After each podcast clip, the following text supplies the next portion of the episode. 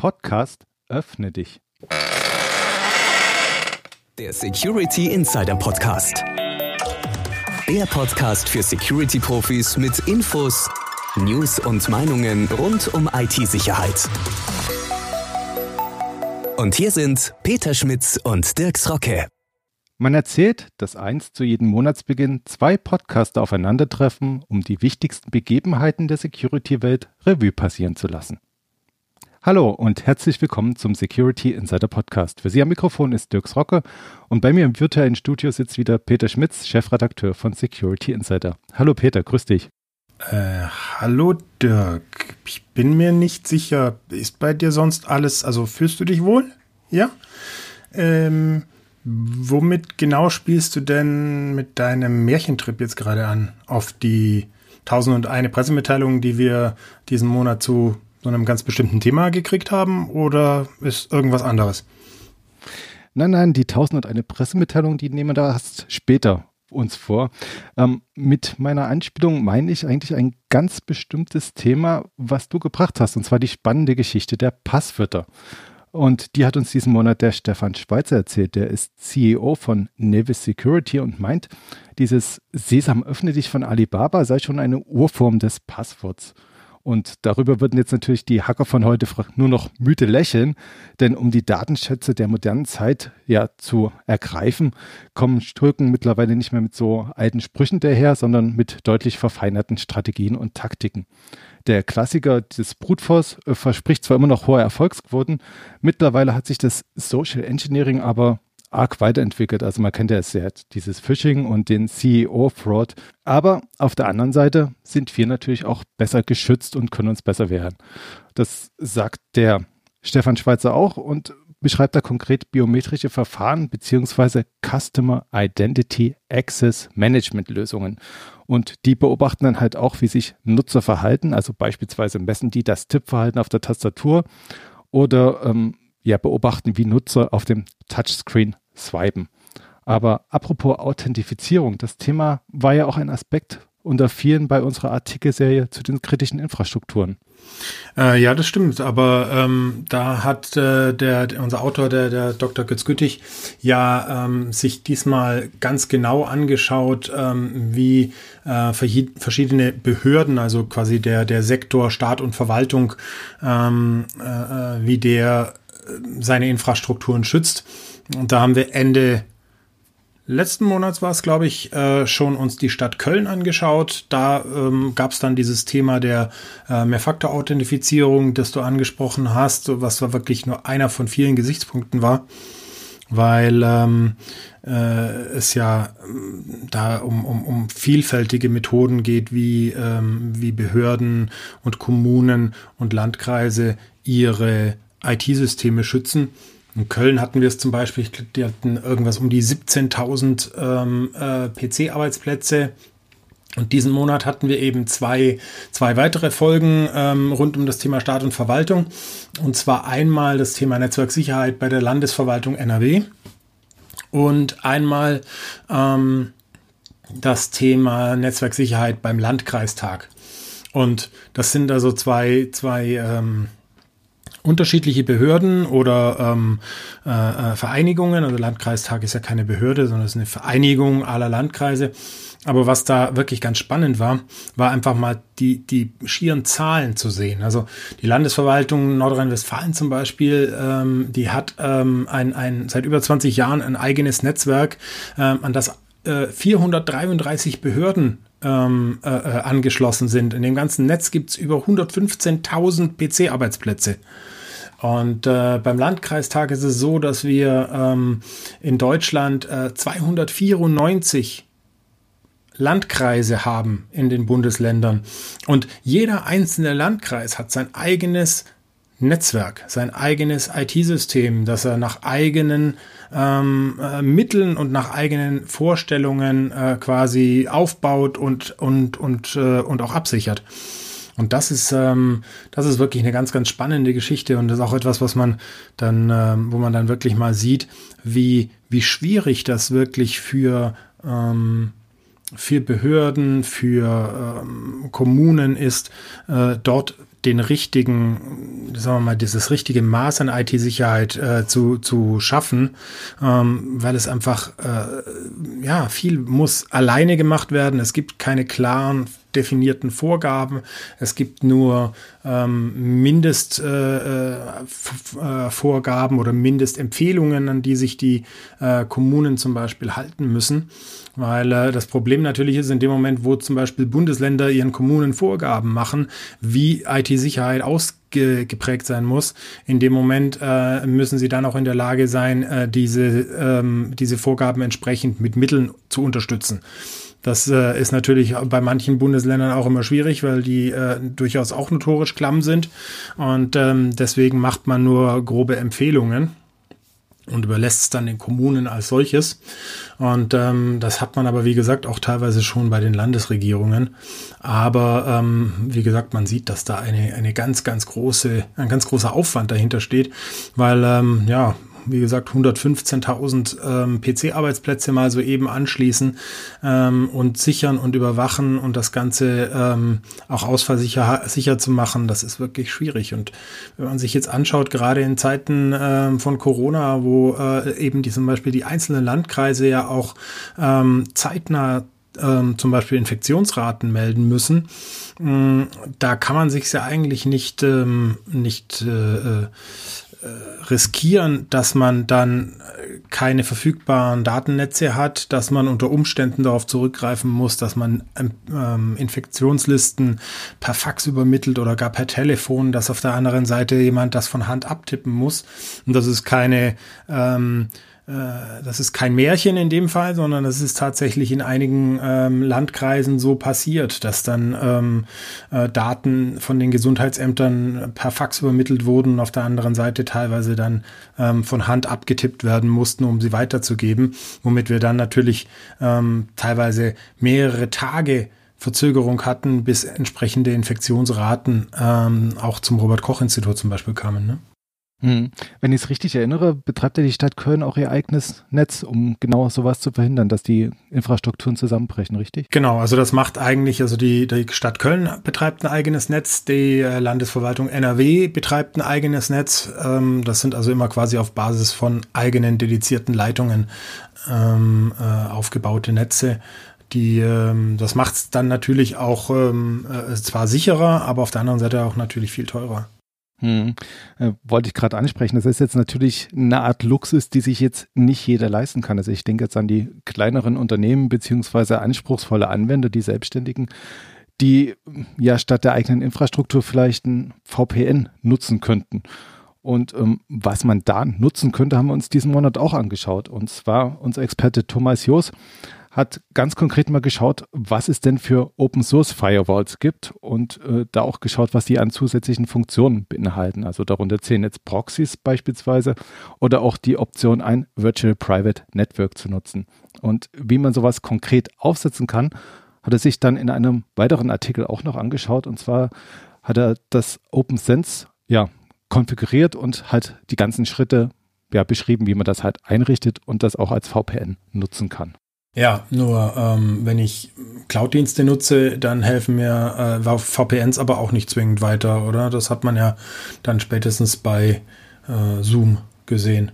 In der Tat, in der Tat, die kommen ja gar nicht mehr aus den Nachrichten raus seit ihrer, ja, war das jetzt die Sicherheitslücke, was man da im März aufgedeckt hatte? Auf jeden Fall waren es ja Sicherheitsthemen, Sicherheitsprobleme, so konnte man es vielleicht nennen. Als begonnen hat das ganze Jahr mit diesem Zoom-Bombing, also dass dann quasi Störer in irgendwelchen Webkonferenzen aufgetaucht sind und die massiv gestört haben mit ja, irgendwelchen Darstellungen, die man so vielleicht nicht haben möchte.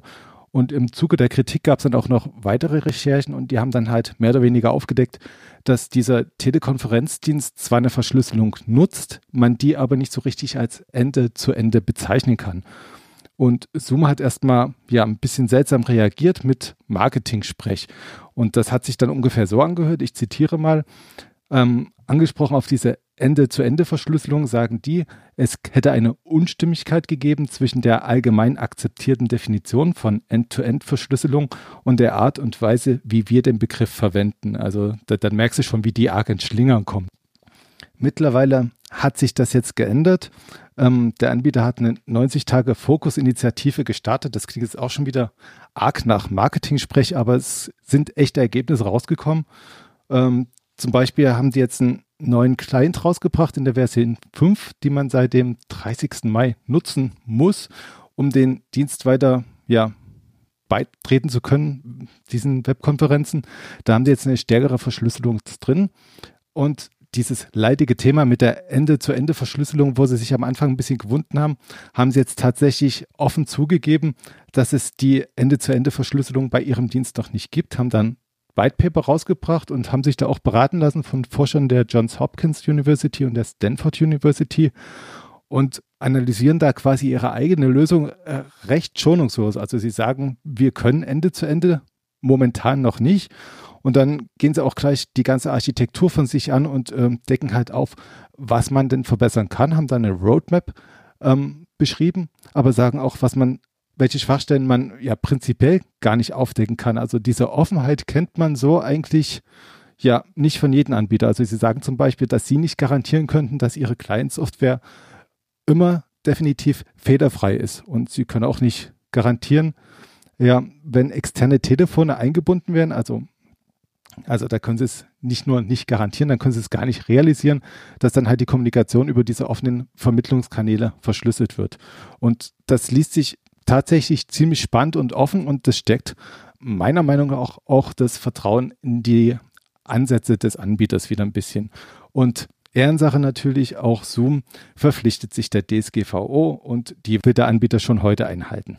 Ja, und äh, damit hast du ja eigentlich ganz elegant äh, den quasi den Elefanten im Raum, nämlich die DSGVO und mit ihrem Zweijahresjubiläum ja schon ähm, sehr geschickt und elegant angesprochen. Gut gemacht. Danke, danke, danke. Und du magst jetzt aber nicht die 1001 PR-Märchen äh, nachbeten, die uns zum zweiten Geburtstag der verbindlich anzuwenden DSGVO erreicht haben. Das haben ja etliche Hersteller genutzt, um mal wieder was rauszusenden, um zu sagen, hey, wir sind noch da, die DSGVO, wir sagen was dazu. Ja, nee, nicht wirklich. Also das sind so Sachen, die übergehe ich dann lieber. Aber tatsächlich haben wir ähm, eigentlich da schon zwei Schritte weiter gemacht.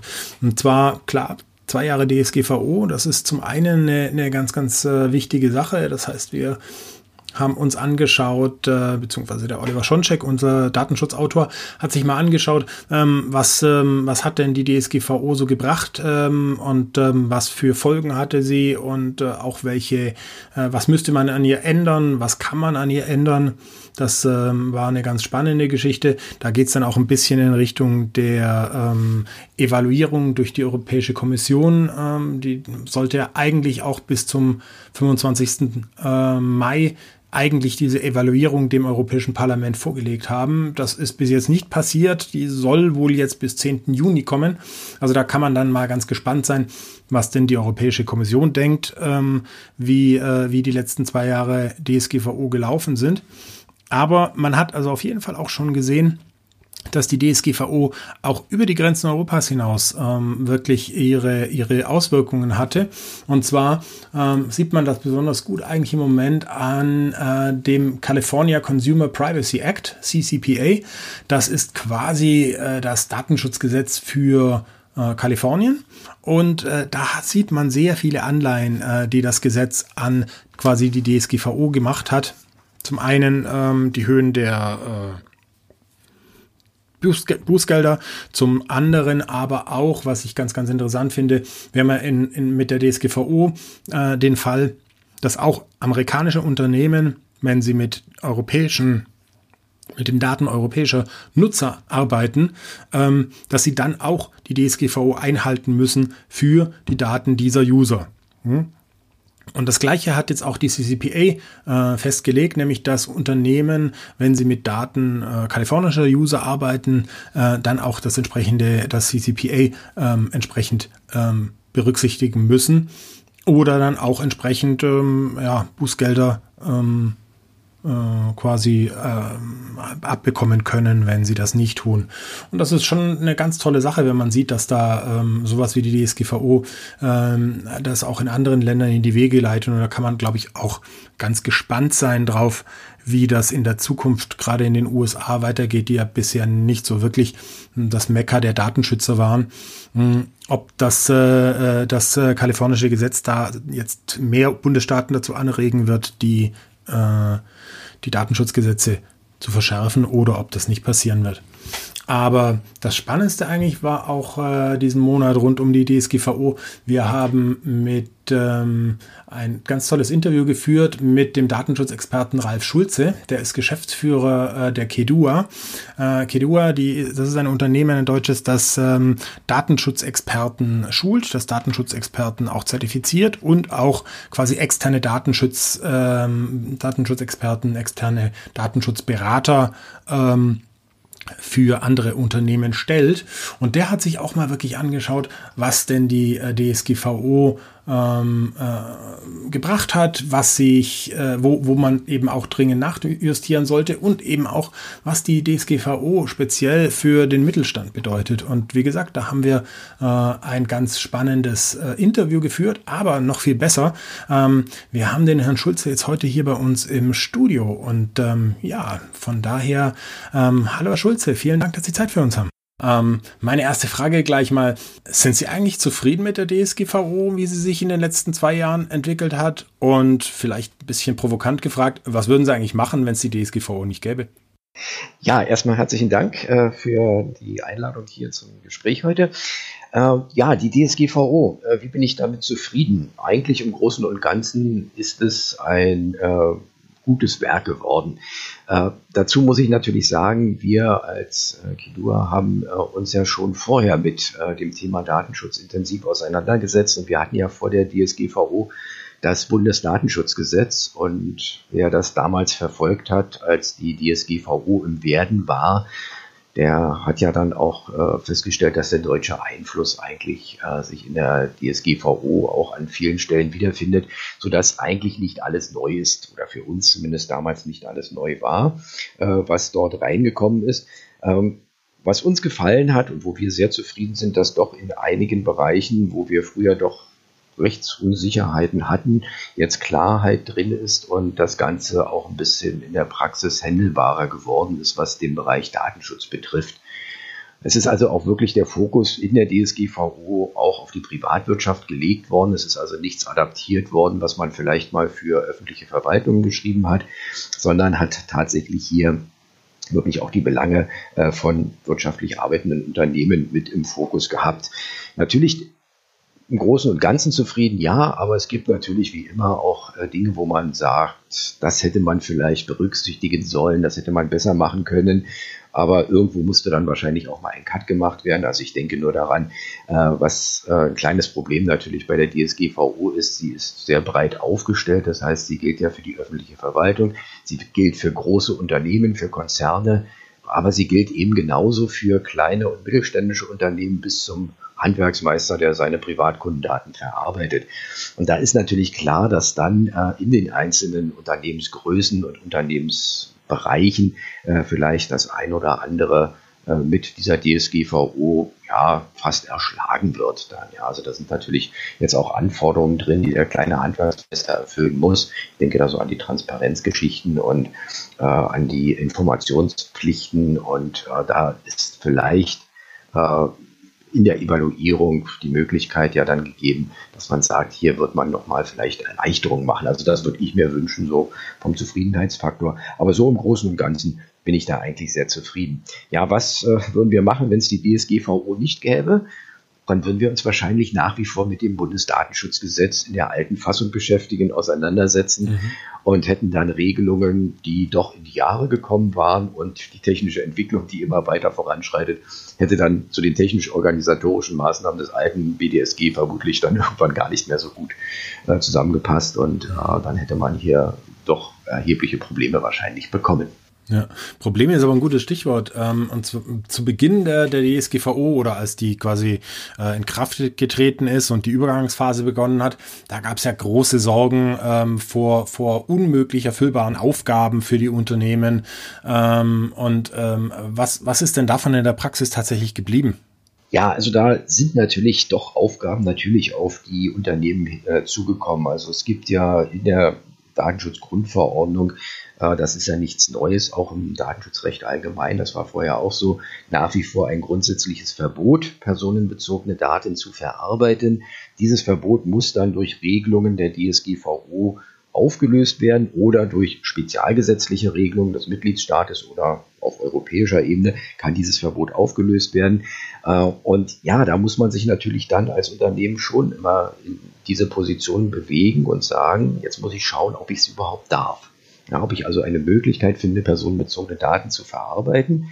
Und wenn ich das bejahen kann, dann muss ich die äh, Grundsätze alle umsetzen. Ja, also dass ich äh, mich an solche Begrifflichkeiten halte wie Datenminimierung, also wirklich nur die erforderlichen Daten tatsächlich hier verarbeiten und wie lange verarbeite ich sie, wie lange kann ich das legitimieren, wann muss ich sie also löschen.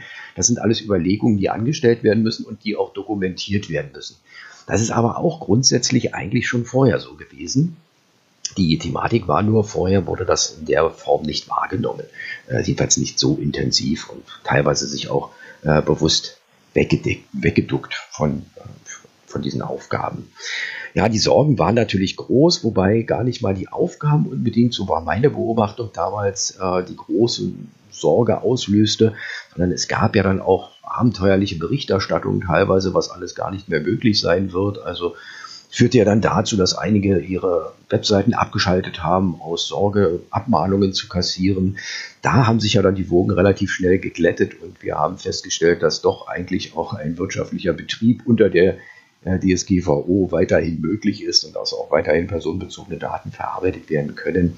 Ja, wenn man das dann richtig gestellt hat äh, in verschiedenen Veranstaltungen und so weiter, dann konnte man die Sorgen dann teilweise auch den Unternehmern äh, dann ein Stück weit nehmen.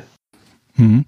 Herr Schulze, Sie sind jetzt schon ziemlich ins Detail gegangen mit Ihrer Schilderung, was man so alles beachten muss und was man jetzt natürlich ein bisschen mehr beachtet, als man das vielleicht vorher getan hat.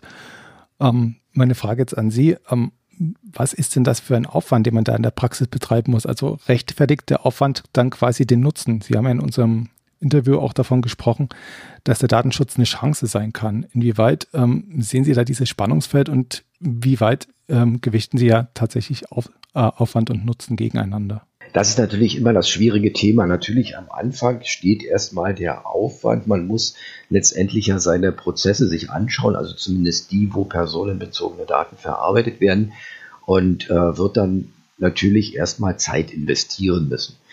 Der große Vorteil, den ich darin immer sehe, äh, es entwickelt sich ja so eine ja ein gewisser Selbstlauf oftmals im Unternehmen, dass man äh, Dinge, die man äh, schon länger tut, nicht unbedingt in Frage stellt. Es funktioniert.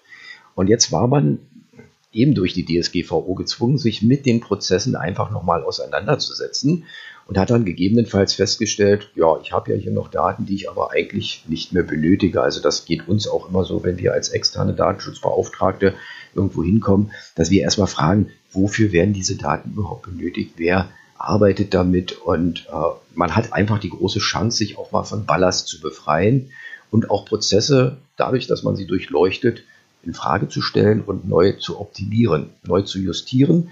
Und am Ende des Tages hat man zwar am Anfang aufgrund der DSGVO vielleicht diesen Aufwand gehabt, hat aber am Ende des Tages äh, letztendlich optimierte Prozesse und hat gleichzeitig noch eine saubere Dokumentation. Also man kann da durchaus meines Erachtens äh, zwei Fliegen mit einer Klappe dann schlagen. Ist es dann tatsächlich eine Beobachtung, die Sie in der Praxis haben, dass man global betrachtet am Ende dann weniger Aufwand hat, wenn man den Prozess einmal durchgegangen ist? Nicht in jedem Fall natürlich. Also wer schon stark optimierte Prozesse hatte, äh, da war dann natürlich auch nichts groß zu optimieren. Äh, letztendlich hat man dann in der Tat den Verwaltungsaufwand, äh, dass man diese Dokumentationen anfertigen muss. Also Stichwort Verzeichnis der Verarbeitungstätigkeiten. Ähm, allerdings, wenn die Prozesse vorher schon gut strukturiert waren, sauber beschrieben waren, hielt sich auch hier wieder der Aufwand letztendlich in Grenzen. wer vorher mit dem alten Bundesdatenschutzgesetz schon die Auflagen erfüllt hat und das seinerzeit in Form des Verfahrensverzeichnisses aufgezeichnet hatte, der hatte dann auch nicht den großen Aufwand. Mhm. Also Sie schürden jetzt quasi schon eine gewisse Normalität, die wir nach zwei Jahren DSGVO erreicht haben. Nichtsdestotrotz, ähm, bei uns in der Redaktion ist zumindest so, wenn wir die Pressemitteilung kriegen, dann ist die DSGVO immer noch so ein prominentes Werbeargument, was in den Vordergrund gestellt wird. Ist das jetzt nur eine Sache, bei den Leuten nichts Besseres einfällt oder taugt die DSGVO tatsächlich noch als Werbeargument im Sinne, dass ich jetzt von einem Anbieter einen gewissen Mehrwert bekomme oder müssten das ohnehin erfüllen? Ja, an sich müssten natürlich die Anbieter äh, letztendlich alle die DSGVO-Regeln erfüllen, ganz klar. Äh, das wird natürlich unterschiedlich äh, intensiv auch bei den einzelnen Anbietern gelebt und äh, es wird natürlich auch gern werblich eingesetzt. Warum auch nicht? Also wenn ich das besonders gut mache und vielleicht, ich denke nur mal daran, wenn ich eine Dienstleistung anbiete, äh, wo ich anderen die Möglichkeit gebe, bei mir personenbezogene Daten zu verarbeiten zu lassen, also sprich, dass ich Auftragsverarbeiter bin, dann kann das ja durchaus ein Werbeargument auch sein, dass ich sage, ich habe das alles, was in der DSGVO steht, nach bestem Wissen und Gewissen perfekt umgesetzt. Und äh, lieber Kunde, der du die Daten bei mir verarbeiten lassen möchtest, hier, ich habe schon mal den Vertrag zur Auftragsverarbeitung für dich vorbereitet. Der ist schon in trockenen Tüchern, der ist DSGVO-konform, den brauchst du bloß unterschreiben und dann hast du die Formalie, die für die Auftragsverarbeitung dann tatsächlich erforderlich ist, auch schon erfüllt. Und das ist natürlich dann äh, durchaus ein Mehrwert, der der Kunde dann auch zu schätzen wissen wird. Und vor dem Hintergrund bleibt es natürlich nicht aus, dass dann auch gerne mit solchen äh, Werbeaussagen äh, umgegangen wird. Äh, unser Produkt ist DSGVO-konform.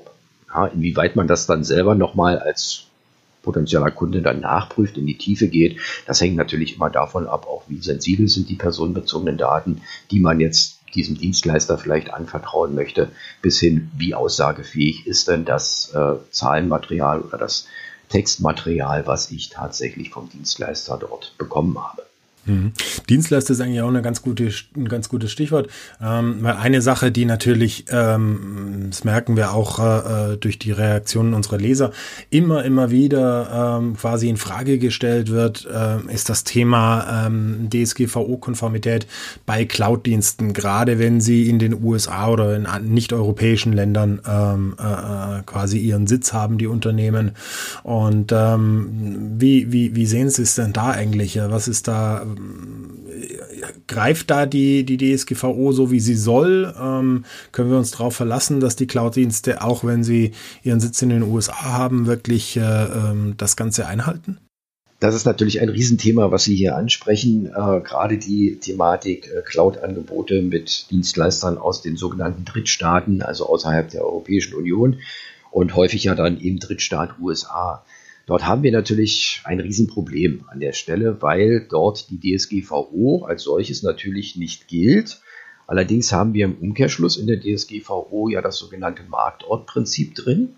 Das heißt, äh, Firmen, die selbst wenn sie keinen Sitz in der Europäischen Union haben, aber Produkte oder Dienstleistungen Bürgern anbieten, die sich in der EU aufhalten, dann sind sie auch im Wirkbereich der DSGVO und das heißt, sie müssen also auch dieses Regelwerk letztendlich dann einhalten.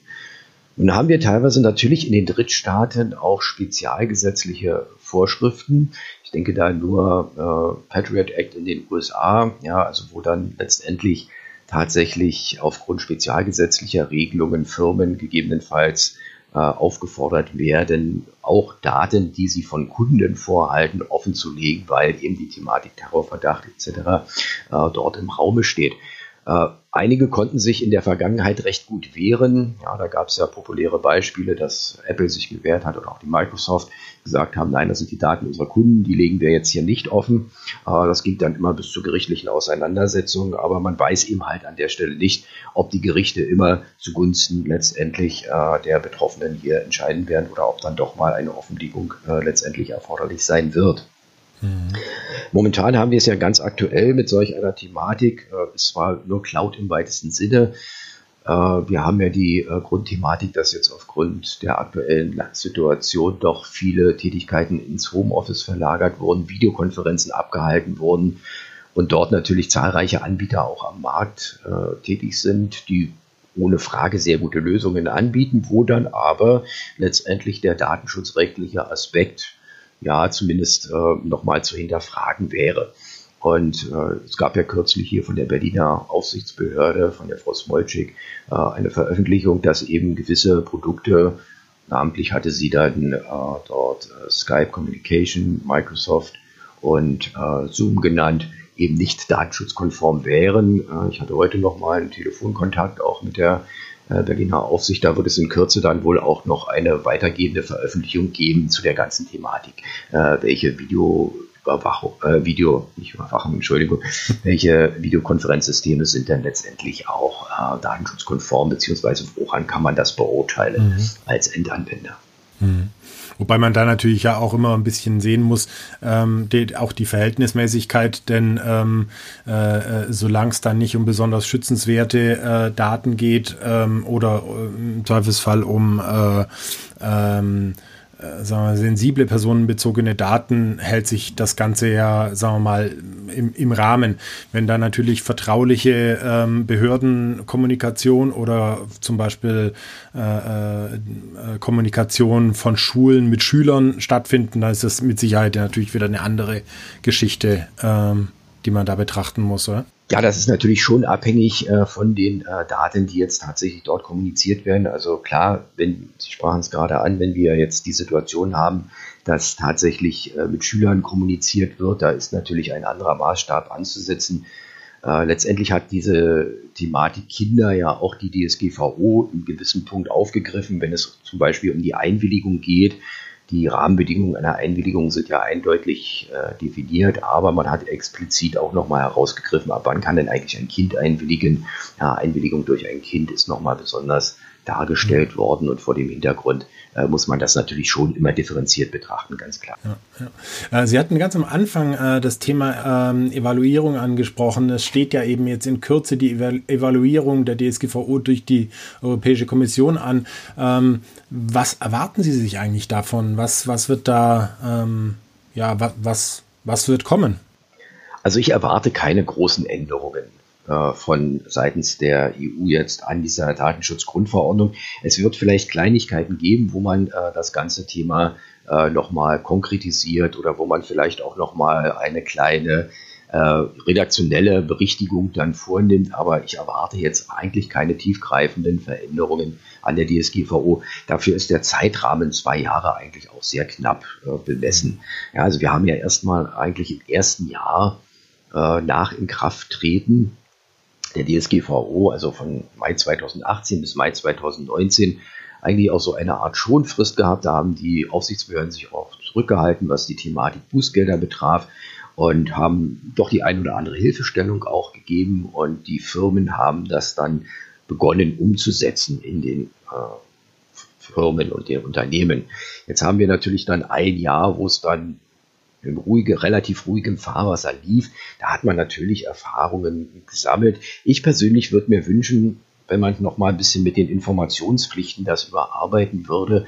Äh, gerade diese Informationspflicht bei Erstkontakt, die ist sicher bei der Verarbeitung personenbezogener Daten von Privatpersonen eine durchaus sinnvolle und gute Regelung, bringt Transparenz für die betroffene Person.